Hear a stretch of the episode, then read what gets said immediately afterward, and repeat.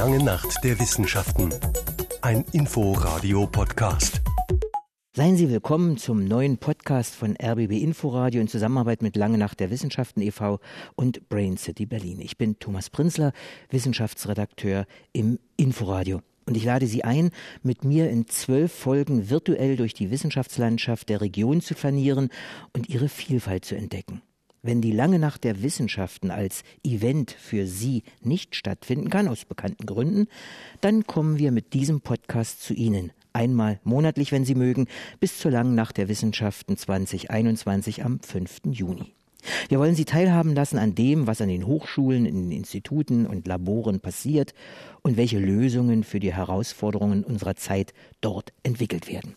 Klimawandel, Artenvielfalt, künstliche Intelligenz oder Zukunft der Arbeit werden nur einige der Themen sein, die Sie erwarten dürfen. Und heute geht es um das Thema dieser Tage. Corona. Wie verändert es unser Leben, unser Arbeiten, unsere Stadt? Die Stadt nach Corona, das soll kein Blick in die astrologische Glaskugel werden, sondern wissenschaftlich fundierte Analysen und Meinungen. Und dazu eingeladen habe ich drei Gäste. Ich freue mich auf die Verkehrsforscherin Dr. Christine Eisenmann, den Chemiker Professor Ulrich Panne und den Professor für Betriebswirtschaftslehre Jürgen Radl. Willkommen Ihnen. Meine Vorstellung von Ihnen war relativ kurz. Was sollte, müsste der Hörer noch von Ihnen wissen? Ja, ich bin von der Ausbildung her Chemiker und das mit ganzer Leidenschaft. Ich bin auch Präsident der Bundesanstalt für Materialforschung, Prüfung einer Ressortforschungseinrichtung im Vorstand der Langen Nacht der Wissenschaften und engagiere mich auch sehr stark am Forschungsstandort Adlershof mit äh, den außeruniversitären Einrichtungen, aber auch als Hochschullehrer an der Humboldt-Universität. In Adlershof sind auch Sie, Frau Eisenmann? Genau, ich bin ähm, Verkehrsforscherin am Deutschen Zentrum für Luft- und Raumfahrt, am Institut für Verkehrsforschung dort und leite die Gruppe Transformation der Automobilität. Und Herr Rade, Sie sind ein Stückchen ab in Schöneweide an der HTW. Genau, aber nicht allzu weit entfernt an der Hochschule für Technik und Wirtschaft, wo ich nach äh, einiger Zeit aus der Industrie hingegangen bin und mich da jetzt mit dem Thema Veränderungsprozesse beschäftige. Und da vor allem mit der Frage, inwieweit entsteht Widerstand in Veränderungsprozessen, den ich durchaus auch positiv sehe, weil das ist Energie. Und die kann man dann vielleicht in die eine oder andere Bahn lenken. Und mit der Frage, inwieweit ist es möglich, selbst zu steuern, also ohne Führungskräfte zu arbeiten, was ja gerade ein Thema ist. Also eigentlich Experte für Veränderungen. Könnte man so sagen, genau. Äh, Panne, ein Jahr Vorbereitung zur langen Nacht und dann die Absage im März. Wie ging es Ihnen damit? Ja, das war natürlich äh, für uns ein Schock. Da ist sehr viel Herzblutenergie hineingeflossen. Aber wir sind ja in der Wissenschaft und nach dieser gefühlten Millisekunde des Schreckens, dass es dann dieses Jahr nicht stattfinden kann, war sofort die Frage, wie können wir trotzdem Wissenschaft in diesen Zeiten an die Frau, an den Mann bringen, in der Weise, was, wofür die lange Nacht ja steht. Und dann kamen sofort ganz viele kreative Ideen, das ist das, was Wissenschaft auszeichnet. Wie geht das weiter? Und deshalb auch hier dieser Podcast. Ich vermute mal, es gab eine Unmenge von äh, Telefonkonferenzen mit Zoom, Skype, Teams, Blue Jeans oder wie all diese Systeme heißen. Und äh, wie schnell haben Sie sich geeinigt?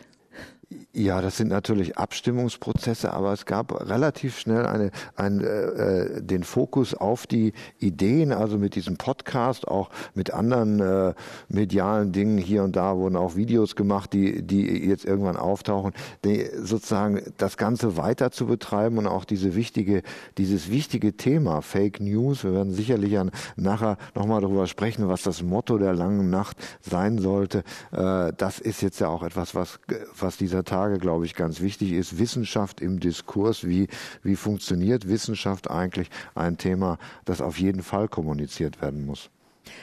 Bleiben wir einen Augenblick bei der BAM, der Sie vorstehen. Wie geht's Ihnen? Was machen die Mitarbeiter? Ja, wir waren eigentlich ganz gut aufgestellt. Natürlich wie in jeder großen Organisation laufen, äh, gibt es da so verschiedene Veränderungsprozesse, aber wir hatten schon vorher einen sehr starken digitalen Wandel begonnen. Das heißt also, äh, wir haben sehr viele Leute, bis zu 80, äh, 85 Prozent im Homeoffice gehabt. Wir haben uns sehr gut organisiert. Ich war eigentlich sehr zufrieden damit, wie wir diese Krise überstanden haben und auch wie die Kolleginnen und Kollegen damit umgegangen sind. Ich vermute mal, es ist ja insofern eine komfortable Situation. Sie sind eine, ein Bundesforschungsinstitut, das heißt, die Finanzierung steht. Natürlich, die Finanzierung ist bei uns äh, gesichert wie bei vielen anderen. Ich glaube, es ist eher die Frage, wie man in diesen Zeiten arbeitet und was, was von der Veränderung der Arbeit dann übrig bleibt. Also das wird, glaube ich, an keiner Institution, sei es außeruniversitäre Forschung, Ressortforschung oder Universität, ohne Folgen vorbeigehen. Wie ist es bei Ihnen, Herr Radl? Ich vermute, Sie gehören auch zu den Privilegierten, die ins Homeoffice wechseln konnten und weiterarbeiten können. Ja, also privilegiert aus der einen Sicht. Ähm, am Anfang muss ich auch ehrlich sagen, habe ich das sehr genossen, im Homeoffice zu arbeiten, weil die Wegzeiten in Berlin, viele werden es kennen, einfach sehr lang sind manchmal. Ähm, nach so zwei Wochen hat da eine deutliche Ernüchterung eingesetzt, wenn ich ganz ehrlich bin. Äh, also ich freue mich sehr, wieder ins Büro fahren zu dürfen und auch die Studierenden mal live zu sehen wieder. Habe mich auch heute gefreut, wieder sowas wie Sozialkontakte zu haben außerhalb der eigenen vier Wände. Also privilegiert ja, aber nicht, in, nicht un, uneingeschränkt, würde ich sagen. Frau Eisenmann, Freude auch bei Ihnen? Sehen Sie wieder die Kollegen? Derzeit noch nicht. Also ich bin auch im Homeoffice. Ungefähr 90 Prozent unserer Belegschaft ist im Homeoffice. Und ähm, ich muss sagen, ich bin immer wieder beeindruckt, wie gut das klappt, wie, wie, mit wie viel Herzblut und, ähm, und Einsatz die Kollegen das auch möglich machen und wie, wie gut nach wie vor unsere Projekte bearbeitet werden, unsere Forschungsfragen beforscht werden. Seit März hat Corona Berlin fest im Griff. Kein Gespräch, keine Entwicklung, keine Entscheidung, die nicht von diesem neu aufgetauchten Virus beeinflusst ist. Und jeder spürt es auch tagtäglich, nicht nur an den Gesichtsmassen. Busse und Bahnen sind leer. Die, Im ICE haben Reisende oftmals einen ganzen Waggon für sich ändert sich gerade ein bisschen. Die Flugzeuge stapeln sich am Boden, nur das oft geschmähte Auto verstopft immer noch Berlins Straßen. Für eine Mobilitätsforscherin ein Reallabor für ihre Studien.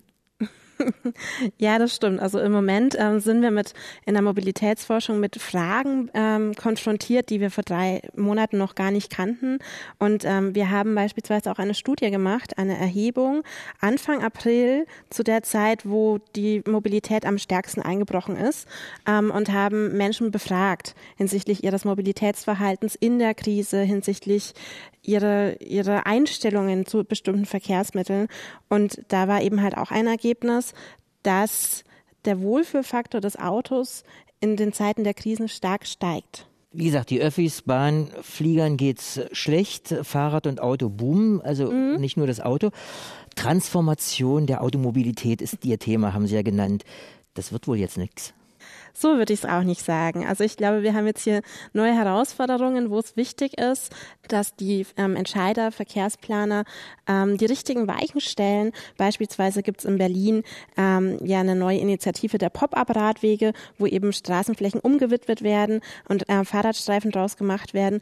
Und das zeigt ja Wirkung. Also ähm, ich bin gerade mit dem Fahrrad hergefahren. Das ist schon toll zu sehen, wie stark diese Pop-up-Radwege genutzt werden. Dass jetzt eben auch neue Leute, die zuvor nicht das Fahrrad benutzt haben, jetzt auf einmal aufs Fahrrad steigen. Sei es nur angefangen, um so einen sportlichen Ausgleich zu haben. Aber idealerweise schaffen wir es, dieses Verhalten zu festigen, dass solche Leute, die das Fahrrad jetzt nutzen, um eine kleine Tour zu machen, sich ein bisschen zu bewegen, vielleicht in einem halben Jahr das Fahrrad auch nutzen, um damit zur Arbeit zu fahren.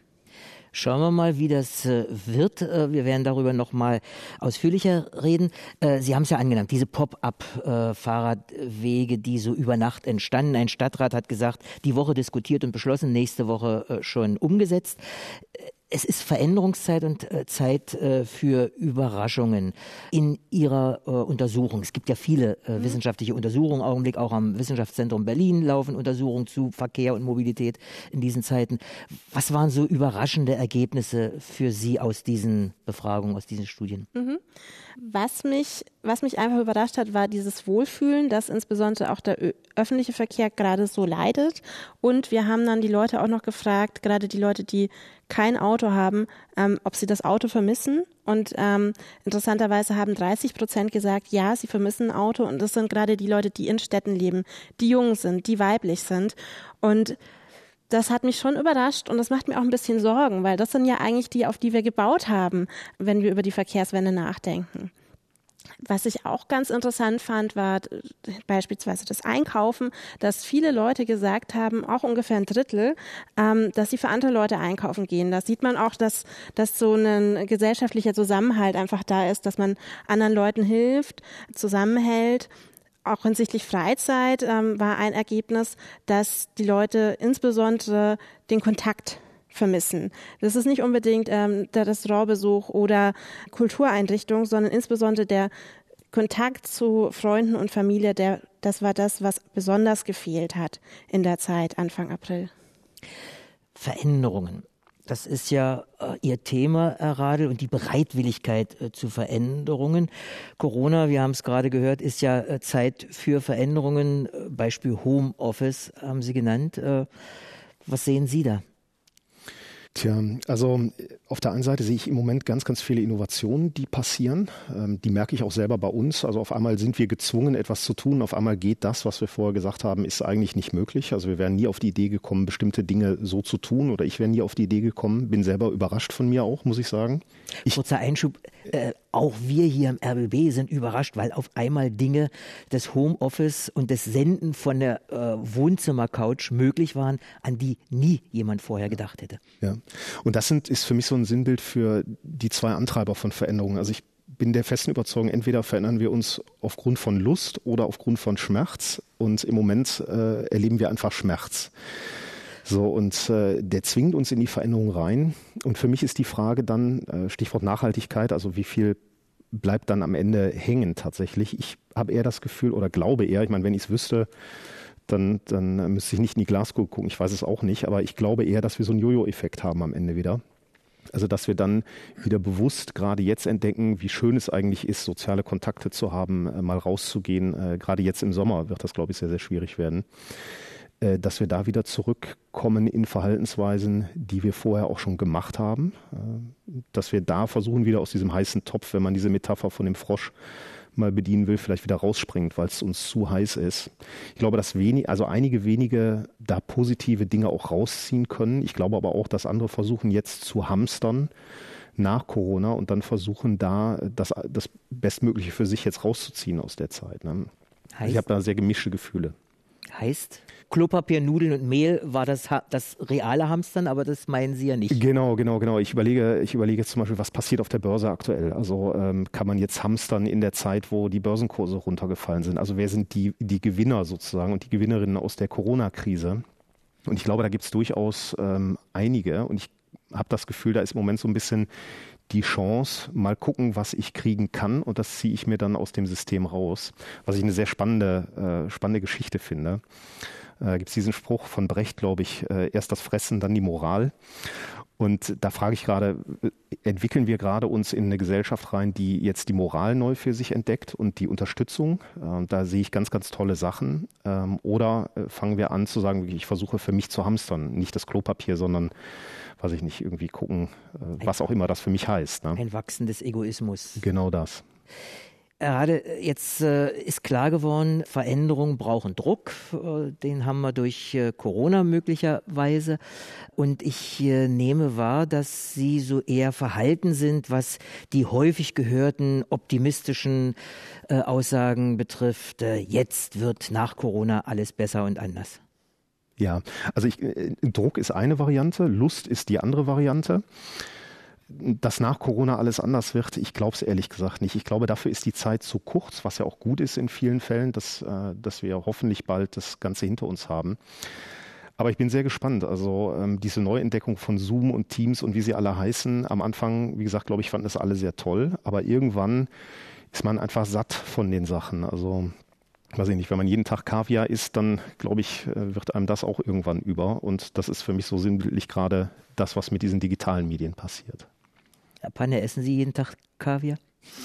Nein, leider nicht. Äh, ich glaube aber, dass so ein bisschen, ich, ich glaube doch, dass ein paar Dinge hängen bleiben. Also für mich hat das so drei Ebenen. Wir haben auf der persönlichen Ebene, glaube ich, mehr über Achtsamkeit äh, bei den Menschen erfahren. Ich bin jetzt also, if you can't go outside, time to go inside, also diese Reflexion und auch die Frage, digitale Meetings sind manchmal effizienter, kürzer, Das wird auch äh, so bleiben. Wir haben jetzt in der Wissenschaft digitale Konferenzformate entdeckt, die mehr Partizipation von Leuten, die nicht viel Geld haben, zu reisen. Also das wird schon bleiben. Ich glaube, wir werden bei der Führung was sehr viel sehen. Also äh, wie führen wir Menschen in diesen, äh, diesen Zeiten, also wie geht Coworking, wie, wie, wie funktioniert Führung? Und ich glaube auch asynchrone Kommunikation wird bleiben, auch in der Wissenschaft. Und ich sehe da schon, dass, dass, dass doch eine, eine Reihe von interessanten Möglichkeiten, miteinander umzugehen, in vielleicht nachhaltiger Weise bleiben werden. Frau Eisenmann, äh, eher Optimist oder Pessimistin? Mhm. Eher Optimistin, wobei ich aber auch feststellen musste für meinen Arbeitsalltag, dass man schon, dass es schon anders ist. Also wenn man normalerweise fünf Stunden Meetings hat, persönliche Meetings und Leute sieht, dann empfinde ich das als große Bereicherung. Aber wenn ich fünf Stunden in Telefonkonferenzen bin, dann ist es ganz schön anstrengend, weil man einfach nicht den Gegenüber unbedingt sieht, nicht interagieren kann. Und da muss, wir haben uns dann auch stark damit auseinandergesetzt, okay, wie müssen wir denn kommunizieren? Worauf müssen wir achten? Können wir in einer großen Runde offene Fragen stellen zum Beispiel? Und derartige Dinge. Und da muss man sich auch ein bisschen am Riemen reißen, dass man solche Dinge auch umstellen kann, sodass es für alle auch sinnvoll ist und ähm, zielführend.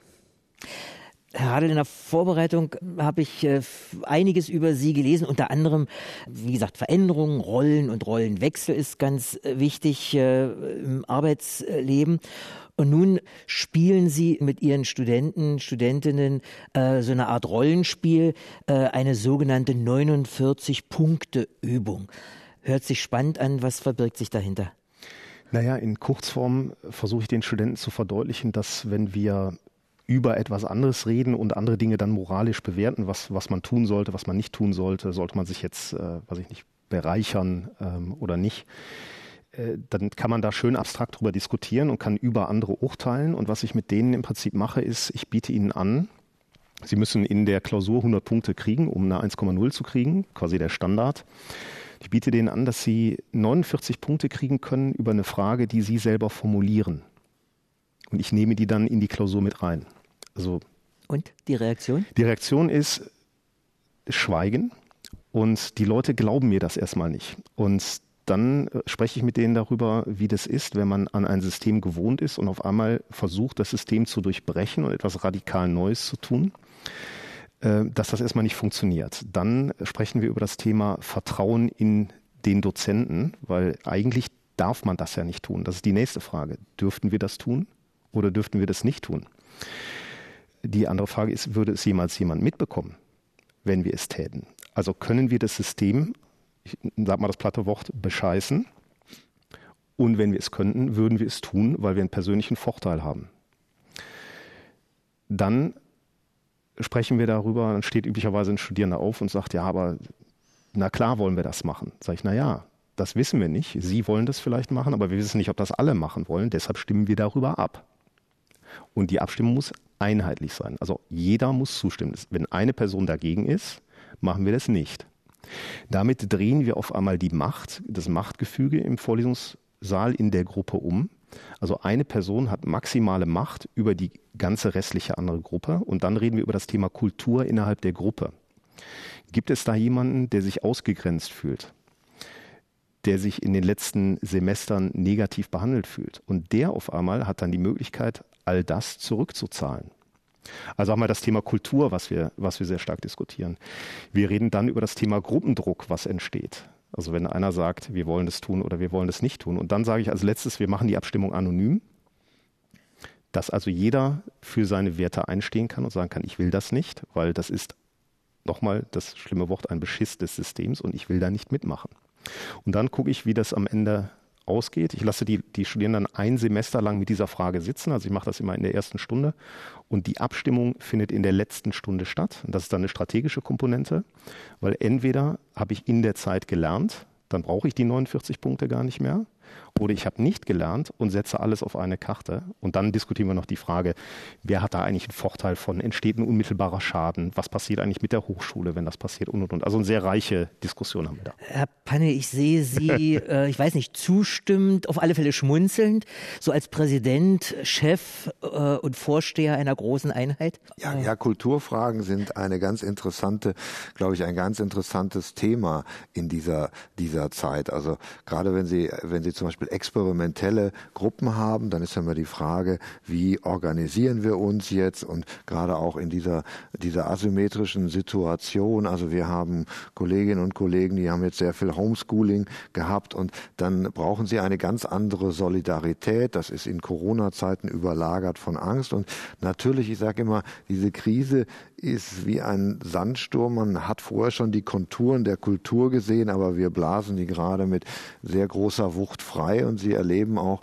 nicht nur die Kultur ihrer Einrichtung, sie sehen das Verhalten, sie sehen sehr viel von der Leadership, also was, wie, wie gehen die Führungskräfte damit um, aber wie gehen auch die Menschen miteinander um. Und da gibt es sehr viel tolle Erfahrungen, sehr viel interessante Einblicke. Man sieht aber auch Dinge, die man vorher schon gesehen hat und äh, die jetzt anders nochmal freigelegt sind. Man lernt seine Mitarbeiter völlig neu kennen? Völlig neu nicht, sondern sie, sie äh, glaube ich, sie fahren in diesen Zeiten die Kultur in die Extremis hinein. Das heißt, sie, sie sehen die, die besonders guten Seiten ihrer Unter Unternehmens, ihrer Organisationskultur, aber sie sehen auch die, die Orte, an denen sie arbeiten müssen. Jetzt gehen wir über die BAM ja. hinaus. Sie sind ja auch äh, Sprecher der IGAFA, der Initiativgemeinschaft außeruniversitärer Forschungseinrichtungen im Wissenschafts- und Technologiepark Berlin-Adlershof. Da gibt es eine ganze Menge. DLR gehört ja dazu und äh, viele andere Institute. Was denken Sie so beim Blick auf das äh, ganze Adlershofen? Das kann man sicherlich auf andere Technologie- und Wissenschaftsstandorte aussehen. Was wird sich äh, da möglicherweise, wie wird sich das auswirken? Wir haben jetzt in der Krise, äh, die außeruniversitären Einrichtungen haben ja äh, BR50, also die, äh, außer, äh, die Gruppe der außeruniversitären Forschungseinrichtungen in Berlin gegründet. Wir haben dort sehr eng mit dem Senat und den Universitäten und Hochschulen zusammengearbeitet. Das war schon mal auch zu sehen, der Berliner Forschungsraum kommt jetzt zusammen mit allen möglichen Spielpartnern. Das war eine sehr gute Erfahrung. Ich denke, es wird eine ganz interessante Debatte geben zu vor allen Dingen zu transdisziplinären Themen. Nämlich, glaube ich, was uns jetzt alle bewegt hat, war die Frage, Corona, Wissenschaftskommunikation und man hat ja jetzt gesehen, Wissenschaftskommunikation, Politikberatung, das fängt erst gut an. Im Moment sind wir in einer Phase, wo wir sehen, was passiert, wenn wissenschaftliche Fakten, vielleicht die gehärtet sind, auch wieder verflüssigt werden. Das ist ja das Thema der langen Nacht der Wissenschaft. Fake News, das heißt also gefühlte Fakten zu behaupten. Und wie geht das eigentlich? Weil wir haben ja noch ganz andere Herausforderungen in dieser Dekade. Wir haben jetzt gerade gesehen, Corona war ein exponentielles Phänomen. Das andere exponentielle Phänomen, was nur auf einer anderen Zeitachse stattfindet, ist der Klimawandel. Und der wird uns erhalten bleiben. Insoweit ist es, glaube ich, ein ganz guter Moment des Lernens. Wie kann Wissenschaft zu Politikberatung beitragen und wie wird das wirksam? Ich greife das mal auf, wenn wir uns zurückerinnern, es sind gerade mal acht Wochen und äh, innerhalb dieser ersten vier Wochen hat sich angesichts dieser globalen äh, Bedrohung eigentlich alles geändert. Es gab tiefgreifende Maßnahmen, die man sich vorher hat nie vorstellen können. Regulierungen, Verbote, Einschränkungen der Freiheitsrechte. Hier, aber auch äh, in anderen äh, Ländern der Welt. Und dann Rettungsschirme und Hilfen in Milliardenhöhe, hier Billionen äh, weltweit. Auch wenn es jetzt Lockerungen gibt, die Forderungen nach Lockerungen, nach äh, Entspannung werden lauter und aggressiver. Stichwort Hygienedemos, Stichwort äh, Twitter-Bild-Auseinandersetzung zwischen Professor Drosten. Also ist das etwas, womit wir nach Corona, mit Corona noch eine Weile leben werden müssen mit diesen Auswirkungen, Nachwirkungen? Also ich glaube, dass es die vorher schon gab. Überlegen Sie sich mal, äh, gegen wie viel, wie viel Geld zum Beispiel in die Debatte um den Klimawandel auch in negativer Weise gesteckt wurde. Aber gegen andere große wissenschaftliche Erkenntnisse, sagen wir mal das Higgs-Boson, da hat keine Firma einen Euro reingesteckt, um das zu leugnen, dass es das gibt. Und äh, ich glaube, das ist doch auch etwas, was unsere Zeiten ausmacht in dieser Auseinandersetzung. Als Naturwissenschaftler tut man sich schwer mit dieser Irrationalität, die in der Kommunikation entsteht, aber man muss auch, wenn man mit seinen, äh, mit seinen Einsichten etwas bewirken will, muss man sich da auseinandersetzen und auch der, die andere Seite beachten. Und ich glaube, dass Christian Drosten nicht umsonst den DFG Communicator Preis dieses Jahr erhalten hat, weil er, er ja demonstriert hat, wie das geht. Und das ist auch genau das, warum wir jetzt eigentlich hier diesen Podcast ja machen wollen, an, äh, anstatt die lange Nacht der Wissenschaft zum Beispiel nur ausfallen zu lassen, da auf dieser Schiene weiter zu arbeiten. Und das ist ein Überzeugungsprozess. Also Stichwort Fake News, ich glaube auch, das gab es immer schon. Das ist jetzt nichts Neues. Es klingt halt cooler jetzt, mit, wenn man es Fake News nennt. Und ich glaube, die, die äh, Geschwindigkeit und Reichweite von Nachrichten hat sich einfach dramatisch erhöht. Und das ist halt die Schwierigkeit. Also wenn Sie sagen, dass das Irrationale, äh, das ist das, was ich gerade spannend finde. Ähm, und ist für mich die Frage, muss man das nicht einpreisen in die Kommunikation äh, am Ende? Also dass man sagt, wir haben zwar eine Sachbotschaft, die wir senden, aber die Sachbotschaft ist nur ein Teil Teil dessen, was wir da tun. Und dann kommen irgendwann sehr emotionale Dinge rein, wie bei der Verkehrswende, dass man sich im Auto vielleicht sicherer fühlt äh, auf einmal. Und das ist weiß ich nicht, ein, ein, ist es vielleicht begründbar oder ist es nicht begründbar, aber ich erlebe das bei meinen Studierenden auch oft so, äh, sich wirklich in die Themen reinzuarbeiten und mal tief zu hinterfragen. Das, äh, das fehlt uns in vielen äh, Teilen einfach. Und dann, glaube ich, verfallen wir eher darin, dass wir an, auf die hören, die da sehr laut sind. Und das finde ich immer sehr schade dann. Aber ich würde dieses Irrationale versuchen, ein Stück weit mit einzupreisen in die Kommunikation, wie auch immer man das dann macht. Ne? Also ein Geheimrezept hätte ich da jetzt auch nicht. Verkehrswende ist angesprochen worden. Wenn Sie mit Leuten in Ihren Studien äh, sprechen, mhm. wie gesagt, man hört sehr viel, oh toll und super und Pop-up-Fahrradwege und wir fahren und ich habe so das ungute Gefühl, dass äh, das nur die sind, die man hört und die heimlich grummeln, hört man nicht. Also die Autofahrerlobby läuft ja auch Sturm. Ja, also jetzt bei unserer Befragung ähm, haben wir ja tausend Leute gefragt, also äh, Feldforschungsinstitut hat für uns die Feldarbeit übernommen, hat diese Person angesprochen. Und natürlich haben wir nicht nur Fahrradfahrer befragt. Also wir haben das analysiert. Wir haben einen sehr guten Schnitt aus der Gesellschaft. Das ist eine repräsentative Studie. Und natürlich haben wir da auch die Autofahrer dabei. Und das ist ja auch vollkommen in Ordnung. Jeder hat ja einen anderen Grund, warum er ein Auto nutzt. Ich würde nicht sagen, Personen, die Autos nutzen, sind per se schlecht oder dass man, ähm, weil man beispielsweise ähm, den Kinder ähm, irgendwo hinfahren muss oder auch wenn man mobilitätseingeschränkter ist, vielleicht nicht unbedingt Fahrradfahren mehr kann. Das sind Dinge, die sollten wir nicht außer Acht lassen, ähm, wenn wir, wenn wir das bewerten. Es ist das Unklare, das Ungewisse, das uns auch Angst macht, sagen äh, Psychologen. Das funktioniert auch so wie im Märchen von einem der Auszug, das äh, Fürchten zu lernen. Wie können wir, äh, was denken Sie, mit dieser Ungewissheit umgehen? Und auch wenn Sie sagen, gerade Fake News und ähnliches hat schon vorher gegeben, damit wird natürlich auch Spekulation, Mythen, Verschwörungstheorien, Fake News Tür und Tor geöffnet. Also ich glaube, wir müssen dann darüber reden, äh, was, was diese Unsicherheit mit uns macht, also wie es uns damit geht. Das ist zum Beispiel etwas, was ich im vermeintlich professionellen Umfeld oft erlebe, dass das nicht gewünscht ist oder nicht gemacht wird. Aber mal darüber zu sprechen, was macht das jetzt mit mir, wenn ich jetzt ins Homeoffice gehe? Was macht das mit mir als Führungskraft, wenn ich meine Leute nicht mehr jeden Tag sehe äh, oder ich meine Führungskraft äh, nicht mehr jeden Tag sehe? Ich glaube, für mich wäre wichtig, dass man offen darüber spricht, dass eine Unsicherheit ist und diese Unsicherheit nicht als Schwäche ansieht, sondern eher als Datenpunkt, um dann zu sagen, okay, da versuchen wir jetzt mal drüber zu reden. Aber das ist die Theorie. In der Praxis funktioniert es halt einfach so nicht. Ne? Man hört ja von vielen Strukturen, die sich gerade so unter Abwesenheit von Mitarbeitern verändern, weil wird jedenfalls äh, berichtet, vielfach Männerklicken wieder stärker zusammenrücken.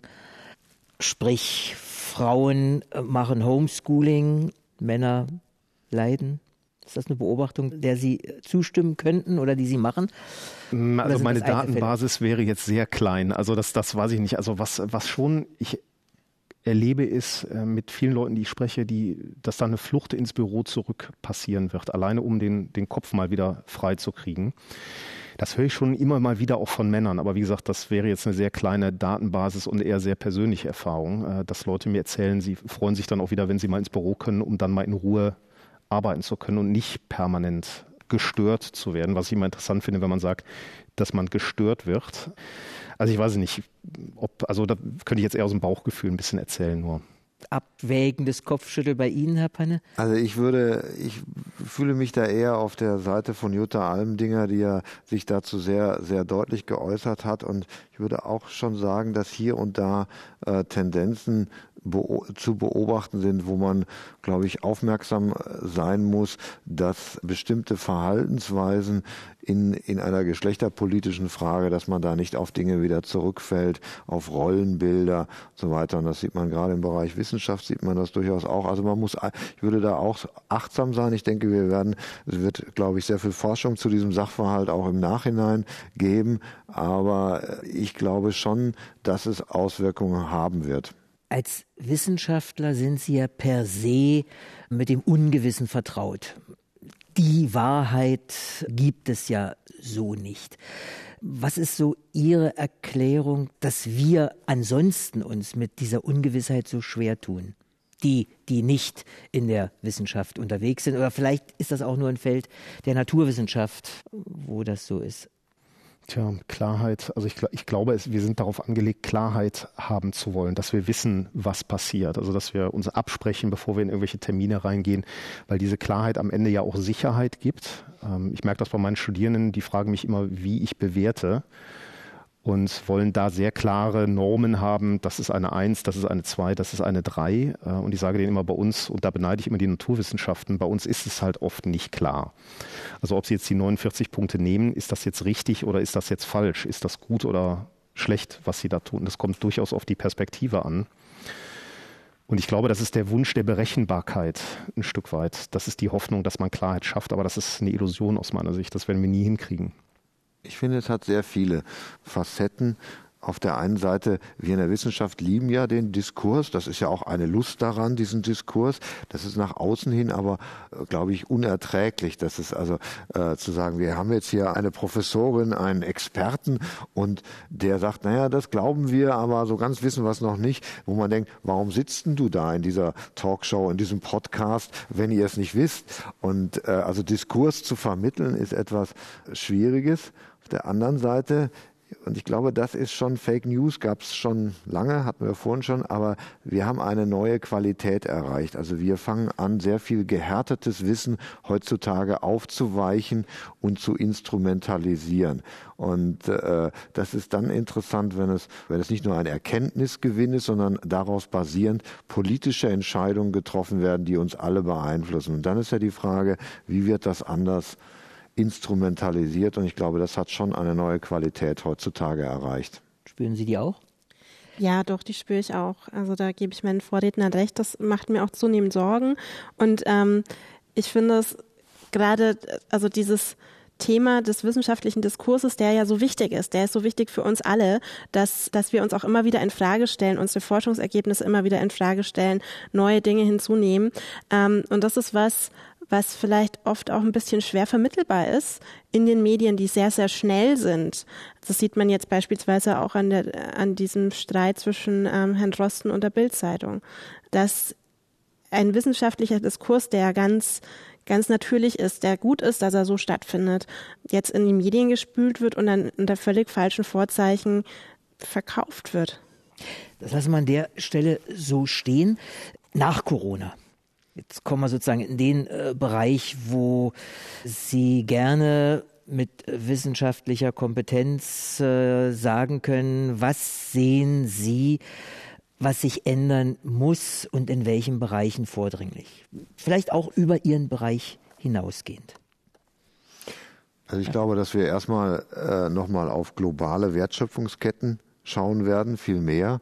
Also ich denke, wir werden einen gewissen einen Effekt haben, äh, wo man eher sagt, eher lokale Produktion, die Nachhaltigkeit. Also ich glaube, das haben wir jetzt deutlich gesehen und es bezieht sich ja äh, dieser Tage nicht nur auf Masken. Die Diskussion hat jetzt schon angefangen zu Medikamenten. Können wir schnell genug auch unsere Wirtschaft retoolen, um was anderes zu produzieren? Also da wird es dann um sowas wie additive Fertigung, 3D-Druck gehen, sowas mehr. Wir werden mehr auf Transferleistungen schauen müssen in die, äh, von der Wissenschaft in die Wirtschaft, um äh, aus dieser Rezession wieder rauszukommen. Ich glaube, auch das wird, wird ein ganz wichtiger Part sein. Aber ich glaube, wir werden auch für uns selber als Wissenschaft, als Menschen, als Organisation auch eine ganze Menge gelernt haben. Und ich glaube, es ist nicht, dass so schnell zum Beispiel mobiles Arbeiten jetzt wieder verschwindet. Das ist ja etwas, was in vielen Organisationen in der Vergangenheit eher so auch mit äh, unterschiedlichen Niveaus des Vertrauens begegnet wurde. Arbeiten die wirklich im Homeoffice oder so? So etwas wird ja immer geäußert. Und ich glaube, dass Coworking, dass man dann eher wirklich zu einem hybriden Arbeiten, mehr, mehr Coworking Spaces und all solche Dinge sehen wird in den Einrichtungen. Und ich hoffe auch deutlich weniger äh, Dienstreisen, dass wir zu neuen digitalen Konferenzformaten und Austauschformaten kommen. Ich muss nicht dreimal im Jahr um die Welt fliegen, um äh, viele Menschen zu sehen, die ich auch so sehen kann. Also das wäre schon die Hoffnung. Die Erfahrung von einigen Homeoffice-Menschen ist ja, dass sie äh, eigentlich mehr und länger äh, arbeiten und äh, verteilter über äh, den Tag. Herr Radl. Ja, ich würde vielen Punkten zustimmen und ich fand die, den Aspekt, dass äh, oder diese, diese Diskursfähigkeit, dass man das ein bisschen stärkt vielleicht. Also ich würde jetzt, also würde Ihren Punkten absolut zustimmen da sehe ich auch meine Rolle jetzt als Berlin-Botschafter, dass, dass man ein bisschen rausgeht und sagt, hier, es findet Forschung statt, vertraut in die Forschung, auch wenn Forschung oft unsicher ist und neue Fragen vielleicht aufwerfen kann. Aber vertraut da drauf und äh, da finde ich der Vorteil, wenn wir auf Berlin gerade gucken, diese Forschungscluster, die wir haben, einfach phänomenal in der Hoffnung, dass wir das ein bisschen in die Welt raustragen können nochmal. Äh, ohne dass Green City Botschafter sind Sie sozusagen prädestiniert dafür genau. zu sagen, ändert euch. Hört zu, hört zu und hinterfragt äh, und dann entscheidet, ob die Änderung Sinn macht oder ob sie keinen Sinn macht. Veränderungen lassen sich ja nicht verordnen. Bleibe ich mal äh, dabei, das äh, haben Sie ja gesagt. Wie wird das in so einem Betrieb aussehen? Wird der Chef sagen können, so oder so, ihr geht ins Homeoffice und ich will aber nicht. Naja, es wird dann irgendwann eine, eine Machtfrage werden, glaube ich. Also wer sitzt dann am Ende am längeren Hebel? Deshalb habe ich mich so ein bisschen gefreut über das Thema Fachkräftemangel, äh, was zunehmend kam weil dann die, äh, die Unternehmen eher auch mal gefordert waren, sich auf die Leute einzustellen und den Leuten entgegenzukommen. So, das ist die eine Hoffnung dass wir da ein Stück weit wieder hinkommen mit allen Nachteilen, die das natürlich auch hat, aber aus Perspektive der Leute. Ich glaube schon, dass manche Führungskräfte sagen, ich will jetzt, dass ihr wieder zurück ins Büro kommt, weil mir ist das wichtig. Äh, ich kann mir auch vorstellen, dass manche Führungskräfte gerne durchs Büro gehen und ihre Leute um sich versammelt sehen, weil das auch ein Stück weit ein Statussymbol ist. Ich will jetzt kein Führungskräfte-Bashing machen, also es gibt natürlich ganz tolle Leute, aber ich glaube, dann geht es um die Frage, wer entscheidet am Ende? Und ich glaube, dass Führungskräfte eher entscheiden als die Leute. Und ob wir das irgendwann drehen können, weiß ich nicht. Es ist sehr bequem, als letzter Punkt vielleicht für Firmen zu sagen, bleibt doch im Homeoffice, weil wenn man das wirklich konsequent machen würde, wie das manche große Unternehmen planen, ist das natürlich eine tolle Möglichkeit zu sagen, ich spare Ressourcen bei Arbeitsplätzen und gebe die Verantwortung dafür an die Beschäftigten mit vielen Problemen, die das, glaube ich, mit sich bringt. Wir sind, äh, Frau Eisenmann, bei den äh, Veränderungen, auch über den äh, Mobilitätsbereich hinaus. Was sehen Sie als wichtig und notwendig an aus Ihrem mhm. Wissen?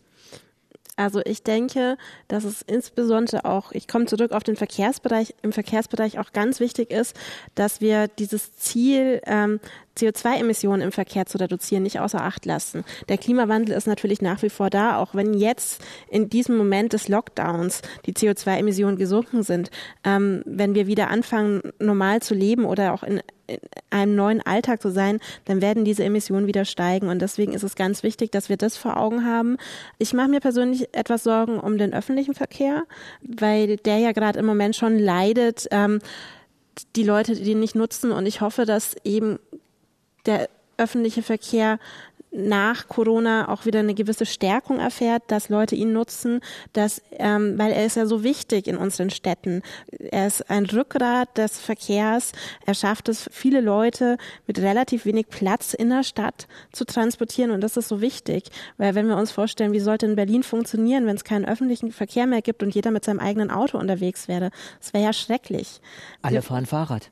Oder laufen. Alle fahren Fahrrad, das wäre natürlich schöner, aber da ist Berlin auch ein bisschen groß. Für all dieses, was Sie äh, gesagt haben, ist ja nötig, dass Entscheidungen getroffen werden, möglicherweise jetzt schon vorbereitet werden in politischer und auf persönlicher Seite. Äh, was sehen Sie da als vordringlich an? Also wirklich beide Seiten. Ich glaube, dass wir äh, jetzt schon anfangen müssen, wir hatten es vorhin schon, darüber nachzudenken, wie sieht hybrides Arbeiten demnächst aus. Ich glaube, dass, und das ist auch eine Entscheidung, die sowohl partizipativen Charakter haben wird, also wie gehen die Kolleginnen und Kollegen in den Organisationen damit um, aber wie wir auch schon vorhin gesagt haben, ist natürlich auch eine Führungsentscheidung, aber ich glaube, da werden wir hinkommen, weil das ist etwas ganz Wichtiges. Wir haben jetzt, das andere ist Digitalisierung. Sie sehen mich da eigentlich auch sehr optimistisch optimistisch. Wir hatten ja eine digitale Disruption gewollt, da würde ich sagen, die hatten wir jetzt und dann mal los. Und da ganz andere Möglichkeiten auch zu sehen, wie Digitalisierung sozusagen viele Dienstleistungen, aber auch den Wissenschaftsbetrieb verändern kann. Für mich ist die Frage, welche, wie bauen wir global Partnerschaften auf, also dass wir uns da unterstützen, ähm, eher gerade wenn wir sehen, dass es so, so globale Themen auch wirklich mit unmittelbarer Macht geben kann. Also dass wir dann nicht versuchen, uns abzuschotten, sondern eher zu gucken, wie kann man das äh, zusammen äh, hinkriegen. Und privat stelle ich mir die Frage, wie gehe ich mit den Vorteilen der Digitalisierung um, die auch eine Entgrenzung bedeuten. Also wie muss ich nach innen schauen und für mich gucken, was tut mir gut, was tut mir nicht so gut. Äh, wir haben es eben gehört, äh, die Leute im Homeoffice arbeiten tendenziell mehr und verteilter oder entgrenzter dann und dass ich da sagen würde, da muss man eine gute Möglichkeit finden, damit auch wieder umzugehen, weil Büro können wir, aber Homeoffice, weiß ich, müssen wir, glaube ich, vielleicht jetzt nochmal neu lernen auch. Frau Eisenmann, Sie haben ja Ihre persönliche Entscheidung schon getroffen, Sie fahren Fahrrad. Ja, oder ich nutze auch gerne den öffentlichen Verkehr. Was sehen Sie äh, noch bei anderen für Entscheidungsspielräume oder Notwendigkeiten? Ich denke, das ist insbesondere ähm, die Arbeitswelt, die wurde ja schon angesprochen. Und hier finde ich, ist es auch ganz wichtig, dass man die Mitarbeiterinnen und Mitarbeiter auch darauf aufmerksam macht, dass es auch dass sie selber mit der Achtsamkeit eben leben müssen, selber zu gucken, in den eigenen Stärken zu sein, weil ich sehe natürlich auch die Gefahr, dass man zu viel arbeitet, dass man nicht mehr wegkommt, weil ja eben sich Wohnen und Arbeiten so vermischt, entgrenzt. Und hinsichtlich hinsichtlich ähm, privaten Fragestellungen frage ich mich natürlich auch, wie, wie ist ein Privatleben möglich nach Corona? Beispielsweise meine Eltern, die in Bayern wohnen, wann kann ich die denn wieder mal besuchen, wenn man auch kein Auto hat, um dorthin zu fahren, beispielsweise? Ähm, und wie kann, wie kann man denn diese Dinge auch derzeit gut gestalten? Am Ende des Podcasts doch ein bisschen Glaskugel. Was wollen Sie für die Stadt sehen? Der mal einst. Herr also Radel. Ich würde mir wünschen, tatsächlich mehr alternative Mobilitätsformen. Ich habe selber kein Auto mehr und ich genieße es sehr.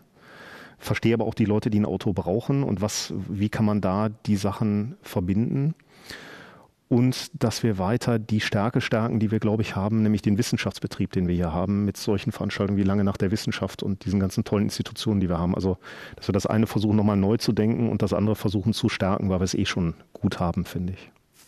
Ich schließe mich da meinem Vorredner an. Also ich wünsche mir für eine Stadt der Zukunft ein äh, Verkehrssystem, was den Menschen ins Zentrum setzt, was aktive Verkehrsmodi stärkt, also zu Fuß gehen, das Radfahren, aber auch den öffentlichen Verkehr als Rückgrat unseres Verkehrsgeschehens weiter stärkt. Herr Panner, das letzte Wort in der Runde sollen Sie haben als Vorstand der Langen Nacht der Wissenschaften e.V.? Ja, also vielleicht erstmal äh, der Dank an alle Menschen, die in der langen Nacht der Wissenschaften mitwirken, alle, die dort begeisternd sind, die diversen Partnern und auch Berlin-Partner und Brain City, die überhaupt diesen Podcast auch erst möglich machen und auch diese Formate gestützt haben in der Zeit der Krise.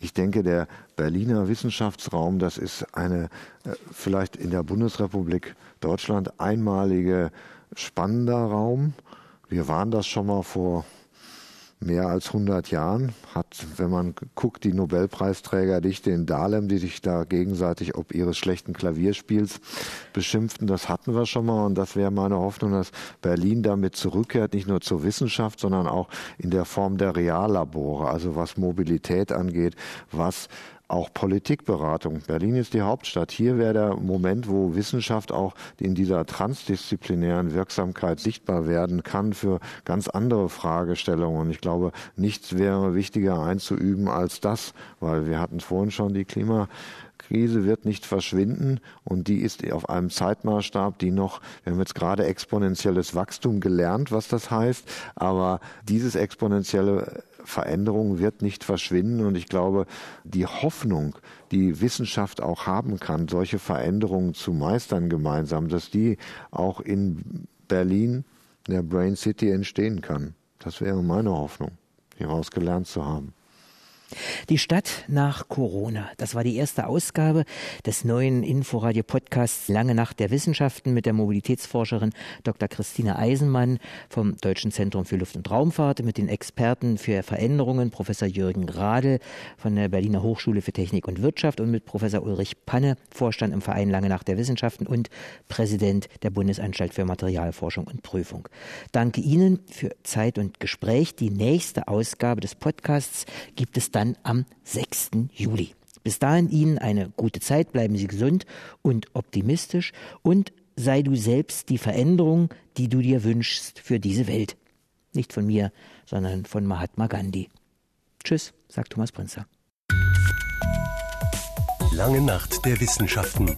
Ein Info-Radio-Podcast. In Zusammenarbeit mit der Langen Nacht der Wissenschaften. Unterstützt von Brain City. Inforadio. Wir lieben das Warum.